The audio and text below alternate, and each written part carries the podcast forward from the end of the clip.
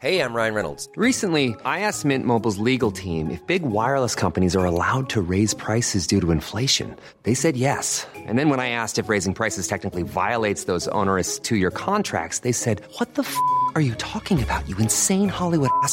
So to recap, we're cutting the price of Mint Unlimited from $30 a month to just $15 a month. Give it a try at mintmobile.com slash switch. $45 upfront for three months plus taxes and fees. Promo rate for new customers for limited time. Unlimited more than 40 gigabytes per month. Slows. Full terms at mintmobile.com.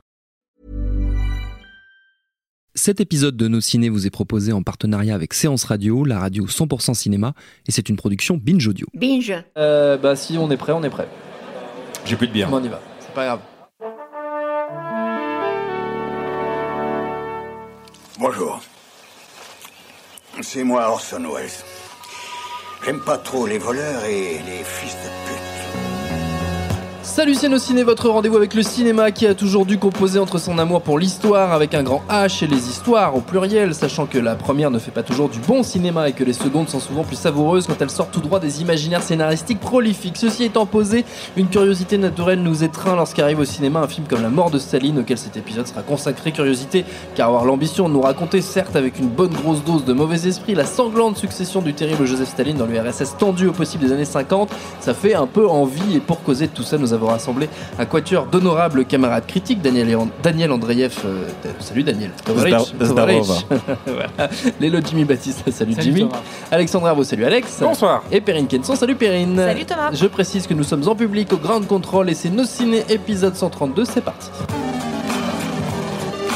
Monde de merde. Pourquoi il a dit ça? C'est ce que je veux savoir. La mort de Staline, donc le titre est assez transparent, c'est l'histoire de la mort de Staline. Et ouais, précisément, c'est l'histoire mouvementée de la succession du tout-puissant secrétaire général du Parti communiste soviétique lors de sa mort en 1953, alors que ses lieutenants Beria, Khrouchtchev, Malenkov et Molotov, entre autres, complotent à grande vitesse pour récupérer les rênes du pouvoir. You know, all of you can kiss my Russian ass. Don't worry, nobody's gonna get killed, I promise you. C'est inspiré euh, très librement de faits réels, comme on dit. C'est surtout inspiré d'une BD française, oui madame, de Fabien Nury et Thierry Robin. Le film est signé par Armando Iannucci, qu'on connaît surtout pour être le créateur de l'excellente série politico-comique VIP avec Julia Louis-Dreyfus. Au casting de cette mort de Staline, un ensemble, ensemble cast pardon, de folie, Steve Buscemi, Michael Palin, Andrea Ris- Riseborough. J'ai du mal avec les noms aujourd'hui. Simon Russell Bill, Jeffrey Tambor ou encore Olga Kurilenko, qui est également euh, à l'affiche de Dans la brume, auquel nous avons consacré un épisode de nos ciné. Qu'en avez-vous pensé de cette mort de Staline, les amis? Je suis obligé de donner la parole au camarade Daniel Andreev, ici présent, sachant qu'il y a un personnage qui porte ton nom quand même, Daniel. Il y a un personnage qui s'appelle Andreev. Dans la première minute, ouais. Oui, c'est oui. vrai. Euh, J'y ai pensé quand j'ai vu le film, euh, ça m'a ému, mais au plus donc du point. coup, j'ai qu'un avis positif. Voilà, Ah, c'est bon, c'est ouais, bon, c'est l'histoire de ta vie en fait. Euh, C'était pas tant l'histoire de ma vie que l'histoire de, de ma famille. Et, euh, et la mort de Staline, c'est, euh, il faut le, faut le remettre dans le contexte, comme on aime bien faire dans nos ciné. Euh, c'est quand même l'événement majeur de l'histoire de la Russie euh, Oui. de cette période-là. Euh, tout le monde a un moment où il se souvient. Moi, j'ai toujours eu droit à ce que je faisais au moment où Staline est mort. J'ai eu droit à énormément ça. Et du coup, j'avais une image de ce qu'était la mort de Staline. Il buvait sans doute. Et euh, c'est c'est pas du tout. C'est pas du tout. euh, ça ressemble pas du tout à ce que j'imaginais sur la mort de Staline. Et, euh, et surtout, ça ne s'est pas produit exactement comme ça. Oui. quoi. C'est euh. Staline euh, encore, euh, et ça, ça c'est le côté positif de l'histoire. Il est vraiment mort comme un chien dans d'atroces souffrances, et ça, ça, ce film ne le, ne le souligne pas assez. Mais par contre, euh, ce qui est intéressant, c'est euh, bah, c'est le pastiche en fait, puisque euh, il y, a, il y a ce moment où, dès le début du film, je me dis waouh, il y a Steve Buscemi. Et, euh, et alors, Qui joue Khrouchtchev. il joue Khrouchtchev et, et Khrouchtchev, pardon. Khrouchtchev. Enfin, et il joue Khrouchtchev. Pardon et- pour l'accent. Tu peux le faire tout en russe, s'il te plaît Yamagouille, c'est Khrouchtchev. Et, euh, et donc du coup, euh, C'est super sexy, Daniel. c'est c'est- c'est mon, c'est mon, c'est mon arme ça, secrète. C'est comme, ça, que, que tu les as toutes. c'est comme ça. Et, euh, et donc euh, il joue Khrouchtchev et, euh, et du coup je vois ce mec là qui est quand même son, il a pas fait le moindre effort pour changer. Il- C'est le même Steve Buscemi avec son accent de Brooklyn. Et c'est ça qui est assez génial, c'est que tous ces comédiens ne se donnent pas la peine de changer qui ils sont. Ils le jouent.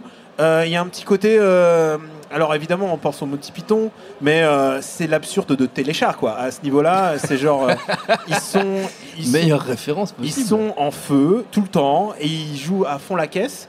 Et évidemment, évidemment, je pense à In the Loop euh, Oui, qui, qui est quand même le film de film référence. de justement. C'est vraiment son, son film de référence. Alors j'ai préféré Yves Loop parce que Yves Loop est extraordinaire. C'est presque un de mes films préférés de genre dans tous les temps, quoi. Mais euh, il y a, y a un jeu de la satire politique et la satire politique se fait ici par euh, par le biais du n'importe quoi en fait. Et euh, du coup. euh, bah, je me suis posé la question, est-ce que c'est hashtag too soon? Non, c'est bon, on a le droit de rire sur la mort de Staline et eux, ils y arrivent plutôt bien. Voilà. Très bien. Perrine. Oui, justement, tu, tu mentionnais euh, In the Loop, qui en effet est une. Enfin, pour- si, si les gens n'ont pas vu, il faut absolument voir In the Loop, qui est quand même le- la quintessence de la, de la satire politique. Et vraiment, si on veut connaître le style Armando Iannucci, bah, ça se pose là. Enfin, même on peut voir Vip, on peut voir euh, euh, Duffy Covitt ou euh, évidemment Alan Partridge. Enfin, voilà, on est, on est vraiment dans le style. Et In the Loop est un spin-off de The Sick of It, puisqu'il y a le même personnage de Malcolm Ex- Tucker, joué par Peter Capaldi. Donc, Exactement, voilà, c'est vraiment la, poursuite de, de, de The Thick of It. Et, mais ce qui est très fort dans ce film-là, c'est-à-dire qu'il prend un matériel qui n'est pas le sien à la base, donc il adapte cette bande dessinée qui est française. Et en même On temps, ne le dira il- jamais assez. Oui, voilà, mais on insiste, c'est français, français, messieurs, mesdames, c'est français. Mais voilà, il en fait, euh, il, le met à son style. Donc c'est-à-dire qu'on retrouve encore une fois ces scènes un peu filmées caméra à l'épaule ou, ou même des plans très très posés où c'est des joutes verbales entre les personnages. Sauf que d'un seul coup, contrairement à Vip, contrairement à The Thick of It ou In the Loop, d'un seul coup, là où les batailles se font par les mots, les, les coups de poignard, les, les têtes coupées se font par les mots, d'un seul coup, là, ça devient très réaliste. C'est-à-dire que n'importe quelle chose on va, que, enfin, que les personnages peuvent dire, bah, c'est réel. D'un seul coup, si on menace quelqu'un, la personne meurt réellement. Donc en fait, finalement, euh, c'est là où je trouve très intéressant de la part d'Armando Iannucci, c'est d'avoir su transformer son propre style. C'est-à-dire que c'est un style basé sur le, le- le vocabulaire, sur l'art du, du- du- du parler, du mot. Et d'un seul coup, il arrive à le transposer dans le, dans, dans le, dans le geste et dans l'acte. Et, c'est très surprenant la première fois parce qu'on se dit, oh mon Dieu, mais, euh, mais en fait, c'est violent. Oui, enfin, en même temps, le régime stalinien, c'était quand même pas particulièrement, euh, c'était pas les bisounours. Donc, en, en réalité, il pouvait pas se limiter à ce qu'il fait avec VIP. On n'est pas seulement dans, la, dans le sous-entendu ou dans, le, dans, le- dans la diplomatie politique ou dans le, voilà, on n'est pas dans ce, dans ce type-là où les mots sont assassins. Là, littéralement, les, les mots sont gestes. Les mots tuent les gens.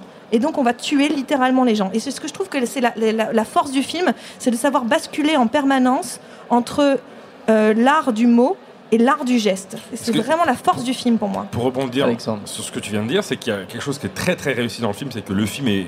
Moi, je l'ai trouvé hilarant. Il y a vraiment des, des scènes à, à se pisser dessus dans tous les sens du terme.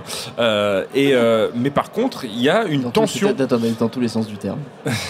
Non, mais il y a une tension qui est. Il y a, il y a une tension qui est dangereux comme film. il y a une tension qui est palpable dans certaines scènes de dialogue où on, on- on sait, on- on- c'est difficile de prévoir, même quand c'est des acteurs importants, etc. On n'est pas sûr que le personnage va finir en vie la fin de l'échange verbal.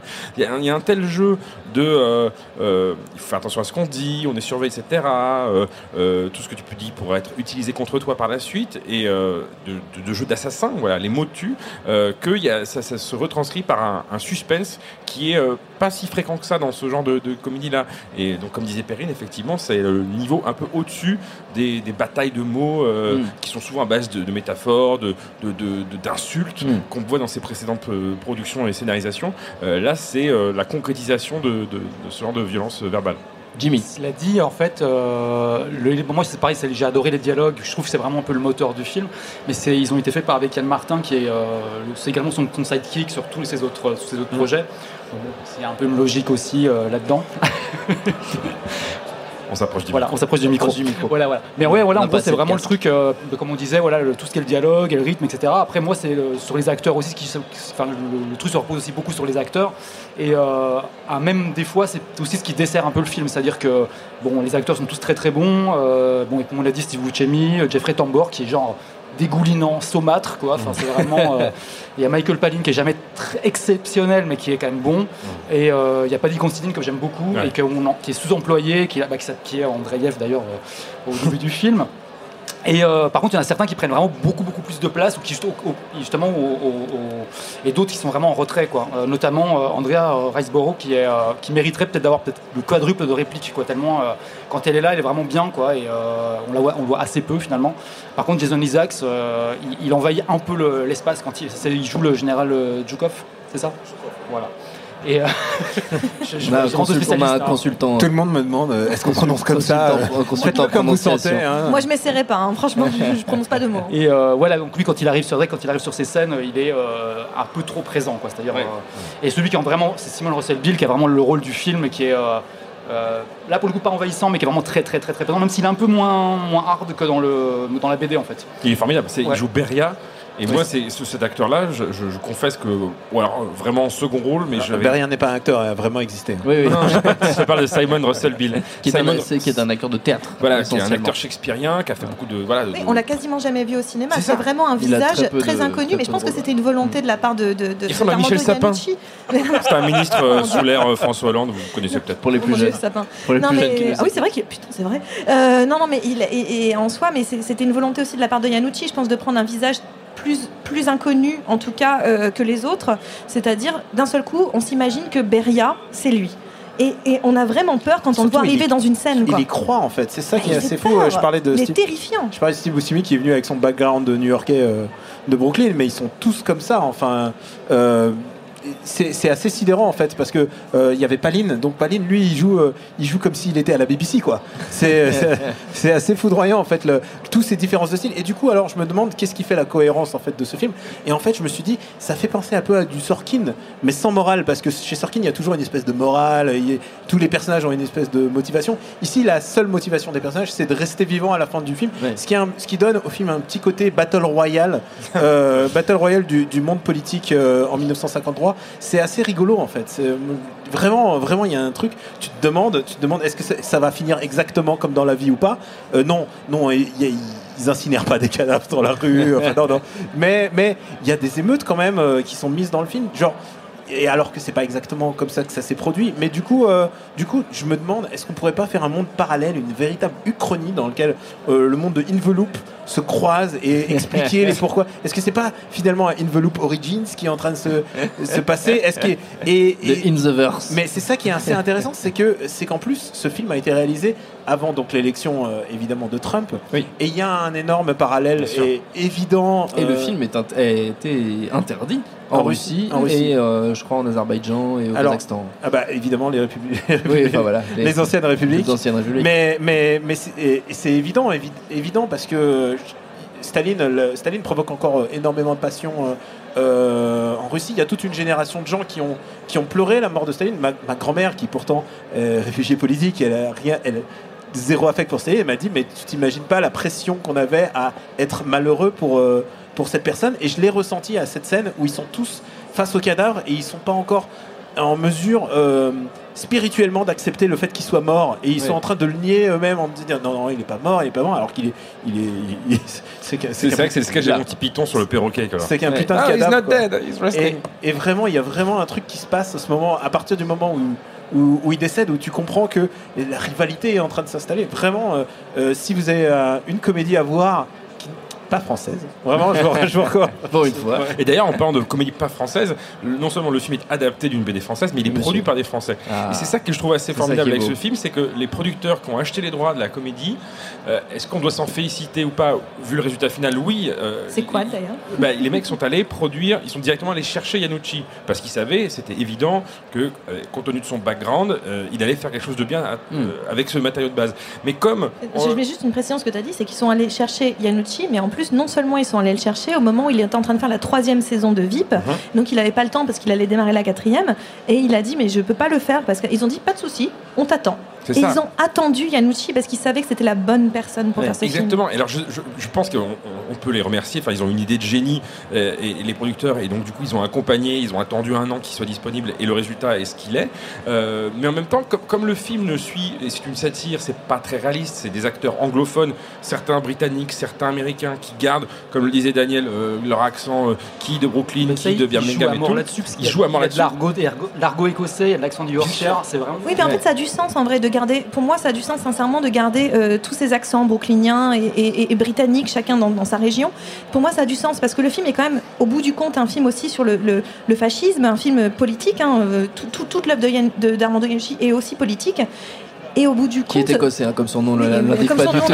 pas du tout, ce type est écossais euh, et ça s'entend quand il parle par contre. Mais euh, contre, en soi, je- pour moi, c'est un film qui dit que tout simplement le fascisme n'a pas de barrière et que peu importe l'accent, peu importe la langue qu'on a d'origine, donc ok, ils parlent tous anglais, mais par exemple Olga Urilenko, enfin euh, comment elle s'appelle Kurylenko. merci, j'avais Urilenko, n'importe quoi. C'est la seule qui a un accent authentique en fait. C'est la seule qui a un accent authentique pour le coup. Et donc en fait finalement cette pluralité des accents montre bien que le fascisme n'a pas de barrière de, de- de langue, n'a pas de barrière euh, en tout cas de, elle n'est pas liée aux frontières. Le, fascisme, donc en fait ils s'embêtent pas à ce que des acteurs s'amusent à imiter l'accent russe qui, qui est horrible. Qui Alors, qui est horrible du temps. En, en tant que russe, j'ai quand même une petite nostalgie pour tous les films des années 80 avec les Ah. Russes avec des accents teubés. Euh, Sean Connery. Sean Connery, euh, tous- tous les James Bond évidemment. Et, mais quand même, ça reste quand même un film beaucoup moins insultant que par exemple Octobre Rouge qui lui ne se donne même pas la peine. Ils, ils inventent un accent, mais il y a, il y a pas une personne qui parle russe, il n'y a pas un mot russe prononcé. Ah, c'est le principe- c'est le principe aussi C'est- euh, de- de- du coup de, de Man. qui, Du coup, du coup là, là, là c'est l'acceptation totale que finalement ces gens sont en train de jouer la comédie. En fait, c'est vraiment ça. c'est- Et, et- et le fait qu'ils y croient, en fait, c'est surtout ça. Ils sont à fond dedans et c'est ça qui est. un- Et si je peux juste finir, parce que j'avais quand même un, Alexa. un soupçon, quand même une vague réflexion à finir sur cette histoire de francophones et de producteurs, machin, etc. C'est qu'en fait, comme justement, c'est des acteurs américains et anglais, qui, britanniques, qui jouent les, les rôles, ça, on aurait très bien pu imaginer, ça n'aurait pas coûté un budget fou, une production française. Et, euh, et là, je me suis dit, mais en fait, qui aurait pu faire ça si on avait, euh, si les producteurs n'avaient pas voulu exporter, euh, faire appel à Yanucci, etc. Et je vois que deux personnes qui auraient pu faire quelque chose en France, et du coup, du coup, maintenant, c'est un peu un ces fantasmes, tu vois, de Danny Boone. de- de- non, par exemple, justement, je ne pensais pas à Danny Boone. Je pensais à, je pensais à trois personnes, mais ça fait que deux choix. Vous allez comprendre pourquoi. Nicolas la première, être- exactement, Nicolas Bruno. Ouais. bah là, parce que la bureaucratie, tout ça. Donc Nicolas Bruno de Messages je, à je connais, je connais tes petites, tes petites perversions. Voilà. Ou euh, un choix un peu plus obvious euh, à Azanavicius, Ouais, quoi, bah qui aurait pu effectivement, euh, on l'a vu, euh, en plus non seulement allier l'humour euh, via les dialogues, via l'absurde, mais en plus euh, faire réussir là ce que, ce que Yanucci n'a pas non plus trop fait parce qu'il est resté dans son style un peu caméra à l'épaule, c'est en plus avoir une patine visuelle assez chouette par-dessus. Perrine Et ce que je voulais dire, c'est que le film en soi est, est terriblement, euh, comment dire, assez pessimiste en soi. Il y a quelque chose d'assez très pessimiste où euh, finalement ça se termine pas si bien pour qui que ce soit. Puis si on connaît le reste de l'histoire, bon, on peut pas dire que ça se, ça termine particulièrement bien euh, Pour les Russes. pour les Russes. Enfin voilà. Mais ce que je veux dire, c'est que en soi, il, il- en sortant du film, moi j'avais cette sensation. Je me dis, oh là là, disons, il est vraiment pas positif sur le- la, la politique en général. Même quand on voit le reste de ses œuvres, il a quelque chose de très moqueur par rapport à la politique et pas pas du tout positif. Et en même temps, je me dis que si, il y a quelque chose où il a, il a une lueur d'espoir. Et cette lueur d'espoir, elle passe par Olga Kurilenko dans le film. En réalité, c'est tout est dans la première scène. Si vous regardez juste la première scène du film, de toute façon, la première scène résume tout le film pour moi. Et il y a cette séquence où ça, ce, ce personnage Olga Kurilenko qui, qui- qui glisse un message dans, le, le- le- dans, un, dans, un, dans un enregistrement qui doit aller directement à Staline. Et ce message, c'est la dernière chose que Staline verra avant de mourir. Et en soi, le, le- le- ce que dit, pour moi, ce que dit euh, Ar- Armando Iannucci, c'est que l'art est une forme de résistance. L'art, tout simplement, c'est la résistance. L'art peut continuer. L'art est une lueur d'espoir. Et je trouve que c'est très fort ce qu'il raconte à travers ça. C'est très, in- c'est très insignifiant dans le film. C'est peu de choses, mais pour moi, c'est le vrai message et la vraie lueur d'espoir de tout le film, en fait. Jimmy Il y a juste un tout dernier truc, qu'il y a quand même une, mise en abîme qui est quand même assez vénère dans le film. Ah, c'est je sais de quoi tu veux parler. c'est que Jeffrey Tambor, euh, il est, euh, voilà, il a eu des petits problèmes de harcèlement Avec et euh, il a été retiré de tous les, tout le matériel promotionnel du film. Et le générique de fin, c'est euh, bon, des références à la photo de non pas Staline mais Lénine euh, où il est coupé, euh, etc. Où on voit des gens avec Qui est un truc qui est arrivé à plein de gens dans c'est ça, voilà. l'histoire. Tout à fait. Et en gros, Ouais, ben ça, voilà, il y a juste ce, ce truc-là qui est assez drôle, enfin assez drôle. euh, mais C'est incroyable. Ouais, c'est plutôt incroyable. Voilà. C'est c'est vraiment genre, voilà, on a ce mec qui, qui est dans le film et qui est coupé de tout le matériel promotionnel parce que justement, bah, il, est, euh, il, est, il, est, il est blacklisté en ce moment, quoi. Donc il a, ils l'ont, ils l'ont quoi Ils l'ont supprimé du générique Bah, il est, non, il est, il est au générique, mais il est supprimé de tous les, toutes les affiches, etc. C'est Jason Isaacs qui a pris sa place. Et dans le générique, en fait, euh, juste pour expliciter ce que dit, euh, il fait référence à la propagande stalinienne où en fait tu, sais, tu coupais les montages, tu Oui, faisais des montages voilà, grossiers. Et en gros, euh, ce qui est hallucinant, c'est que le film est sorti en Angleterre, donc c'est la version qu'on a en France, je pense. Il n'y a pas eu de, de- Non, de non, montage différent. Euh, elle est sortie, le film est sorti donc euh, fin octobre et les allégations sur Tambor ont commencé à sortir Mhm. euh, post Weinstein, donc en, en novembre. Donc c'était le générique tel quel. Et, c'est vrai qu'à posteriori, ça t'as l'impression que Yanucci nous fait un- un- une référence à, Kevin Spacey euh, viré du film de Ridley Scott et, de, bah, de Tambor lui-même de Transparente euh, saison 4 ou 5, je sais plus. Bref, c'était assez euh, divinatoire et, très méta. Et bien trouvé. Très bien. Avant de se quitter, chers amis, on va faire comme d'habitude une petite tournée de recommandations dans le registre qui vous plaira. On peut rester évidemment dans dans des univers proches de cette mort de Staline, mais comme d'habitude, vous êtes totalement libre. Jimmy, tiens. Euh, bah, moi j'ai pris le cher disparu de Tony Richardson, ça s'appelle Mhm. The Loved One en anglais, un film de 65 et euh, c'est en fait c'est un peu le docteur Folamour euh, de la du business funéraire en fait. Euh, bien. C'est un- jeune. C'est euh, c'est un, truc de niche, hein, là, pour le coup, le, Ah non, docteur Folamour du business. des années 60 qui a très bien marché. Mais, euh, mais oui, oui, c'est ça. C'est un que c'est anglais, un anglais qui arrive à Los Angeles, qui veut, qui veut devenir poète. Mmh. Et ça commence comme une satire du milieu du cinéma, qui, euh, parce qu'il rencontre son oncle, etc. Chez qui il va squatter. Et, euh, et en gros, ben voilà, il se, il se pose là, et l'oncle meurt. Et en fait, là, il lui devient, il devient, il se met à bosser dans les, dans les funérariums, dans les. et c'est vraiment, voilà, je vous raconte pas plus, mais c'est vraiment assez, assez dingue comme film.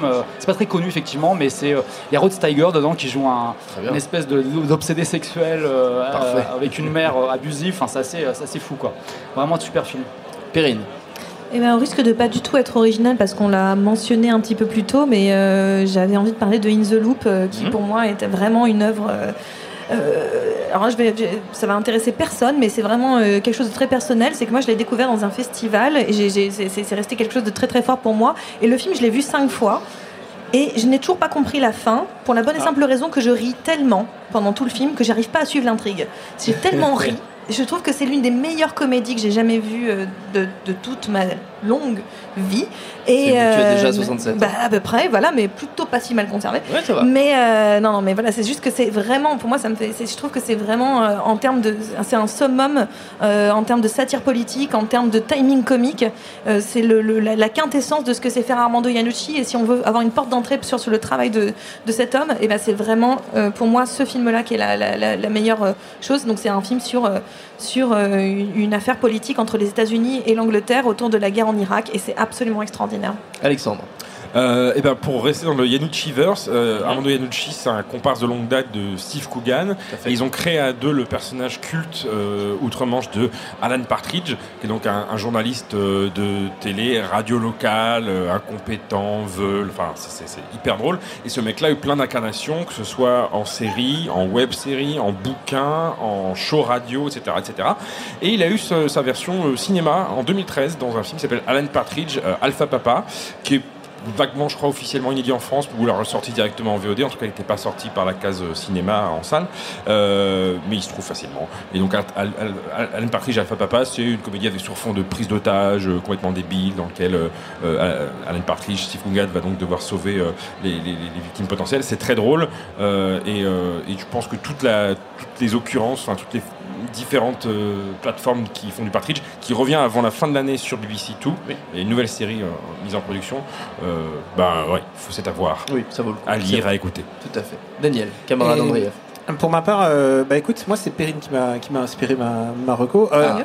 Ce- ceci dit, ceci dit, euh, je recommande aussi Invelope qui est aussi une de mes comédies, comédies préférées. Euh, J'adore Invelope plus, plus que de raison. Euh, Je, je trouve que c'est extraordinaire. Chef-d'œuvre. Et, euh, et je trouve que rien rien n'y rend justice, même pas les sous-titres, parce que les sous-titres ils ont ils sont Ils ont un temps de retard en ils fait. sont à la masse quoi. Tu vois, 80 signes, c'est- ça, sert- ça peut pas. C'est tu peux pas assez. Tu peux pas faire passer tout ça. Et en fait, je me suis posé la question est-ce qu'il existait? Parce que là, on est dans le pastiche, on est dans la parodie. Euh, le pastiche la parodie n'existaient pas en fait dans l'Union soviétique. C'était littéralement interdit. Euh, on pouvait pas imaginer euh, critiquer un président, euh, critiquer euh, le, le chef du parti, c'était impossible. Euh, beaucoup en ont fait les frais, sont allés au goulag, sauf euh, une personne en fait. Je me suis, je me suis vraiment posé la question. Et il y a une personne en fait qui a pu affronter en fait euh, le, le joug communiste, et c'est euh, un, un écrivain et poète qui s'appelle Karnei Tchoukovsky. Désolé, je, je parle, je sais pas d'un écrivain là, d'un coup. C'est génial, c'est Et- génial. et- Continue. et Karnei Tchoukovsky euh, est très connu des enfants parce qu'en fait, il écrivait beaucoup de contes pour enfants. C'est à peu près, euh, c'est des contes de La Fontaine presque. Euh, c'est vraiment de la fable, c'est vraiment, euh, c'est des grosses métaphores. Et il y en a certaines qui sont des- vraiment des métaphores très évidentes à Staline. Et c'était un contemporain de Staline. Il est, euh, il a à peine vécu plus longtemps que Staline. Et je me suis toujours demandé. euh, Comment euh, il a fait? Comment il a fait, mais en fait, je crois qu'il était devenu si populaire et si puissant Ouais, que même. Staline n'a pas pu le toucher à Karnei Tchoukovsky. Donc, euh, si vous avez, il y a quelques-uns de ces bouquins qui sont traduits en français. Euh, c'est vraiment un classique de la littérature euh, bah, du, du début du 20e euh, russe. Et euh, lui a passé le, le- la censure en fait, parce que la censure était féroce et euh, ça passait quand même, bah, parce que il utilisait euh, bah, le billet du pastiche, de la métaphore et, et, euh, donc des- les armes qu'utilisait euh, La Fontaine. C'est excellent comme raconte ça, Daniel Andrieff. Quelle Ah classe, bah, quelle ça classe. me donne envie de t'offrir des bouquins pour C'est ton tellement anniversaire. beau. Jimmy, tu voulais rajouter quelque chose, je Non, crois. ouais, C'est-à-dire que j'ai pas de- d'anecdote rurale pour, cette, pour ce film. Ah oui, c'est mais par contre, Je suis assez déçu. Mais par contre, j'ai un soir, je suis allé boire deux- un verre avec deux Américains, deux, deux Américains que j'ai rencontrés par le biais de ma femme, etc. Et en fait, euh, ils étaient avec un Indien. L'Indien s'appelait Staline Joseph. C'était son prénom. Et Joseph, son nom de famille. Voilà. Mais c'est véridique. Est-ce que, est-ce que je peux faire, euh, je peux faire une, recommand- euh, je peux faire une, une anecdote euh, du terroir? Euh, Mon grand-père s'appelait Joseph et c'était un immigré russe et euh, il parlait très très mal français. Et dès qu'il allait voir un, quelqu'un, un français, genre un médecin, il, il lui dit Eh, mais Joseph, Joseph comme Staline. Et là il faisait Oui, Joseph comme Staline. Et il remontait sa manche et il montrait sa grande blessure sur son bras gauche. Il disait Et ça, c'est Stalingrad. Et. Et ça mettait tout de suite l'ambiance avec les médecins. Dieu le bénisse. Tout en tension, tout en détente. C'est bien. Et notre temps est écoulé. Merci à tous les quatre. Merci à Seb, à la technique. Merci au public, au Grand Contrôle pour l'accueil. Rendez-vous sur binge.audio, le site de notre réseau de podcast Binge Audio, pour retrouver toutes nos émissions, le programme des prochaines, les dates d'enregistrement en public si vous aussi voulez venir nous voir. Et puis en attendant, on vous dit à très vite. Et tout de suite, un message de notre partenaire Séance Radio. J'adore mon boulot. Vous êtes la crème de l'aristocratie française. Vous avez compris ce que je vous ai dit Oui, cancer du poumon, inopérable. Next épisode, c'est le nouveau rendez-vous 100% série de Séance Radio avec Charline Roux et son équipe. On ferait mieux de rebrousser chemin, les gars J'ai fait du mal. J'ai compromis des missions. Des policiers français, que les acheter, pas les tuer. Next épisode, le mardi à 19h sur Séance Radio est disponible sur toutes les applications podcast.